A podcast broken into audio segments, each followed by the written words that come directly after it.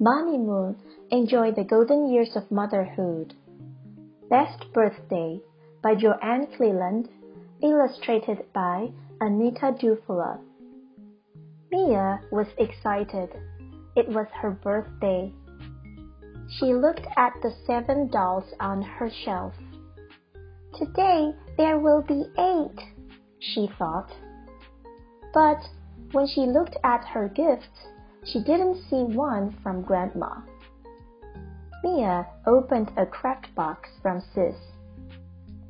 A game from Will and clothes from Mom and Dad.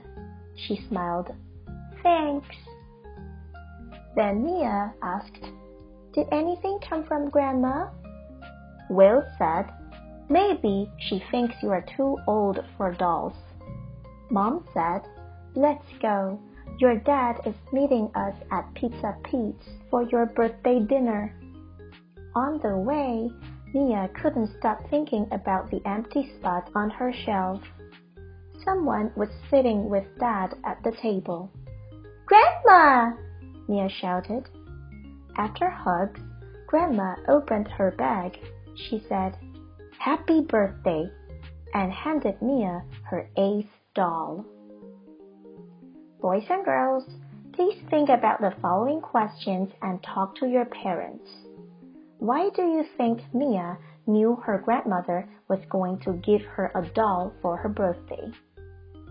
How do you think Mia was feeling when she did not see a gift from her grandma? Do you have a favorite birthday gift? Quiz time! Number one. How did Mia feel about her birthday? Mia was tired or Mia was excited? The answer is Mia was excited. Number two, why did Mia feel sad for not getting her eighth doll in the beginning? Grandma did not get her a doll for her birthday, or Grandma did not like her dolls. The answer is Grandma did not get her a doll for her birthday. Number 3. Why did Mia yell Grandma at the pizza place? Grandma was dancing. Or Grandma showed up. The answer is Grandma showed up. Number 4. In the end, why Mia felt happy? Because Grandma got her a doll. Were you right?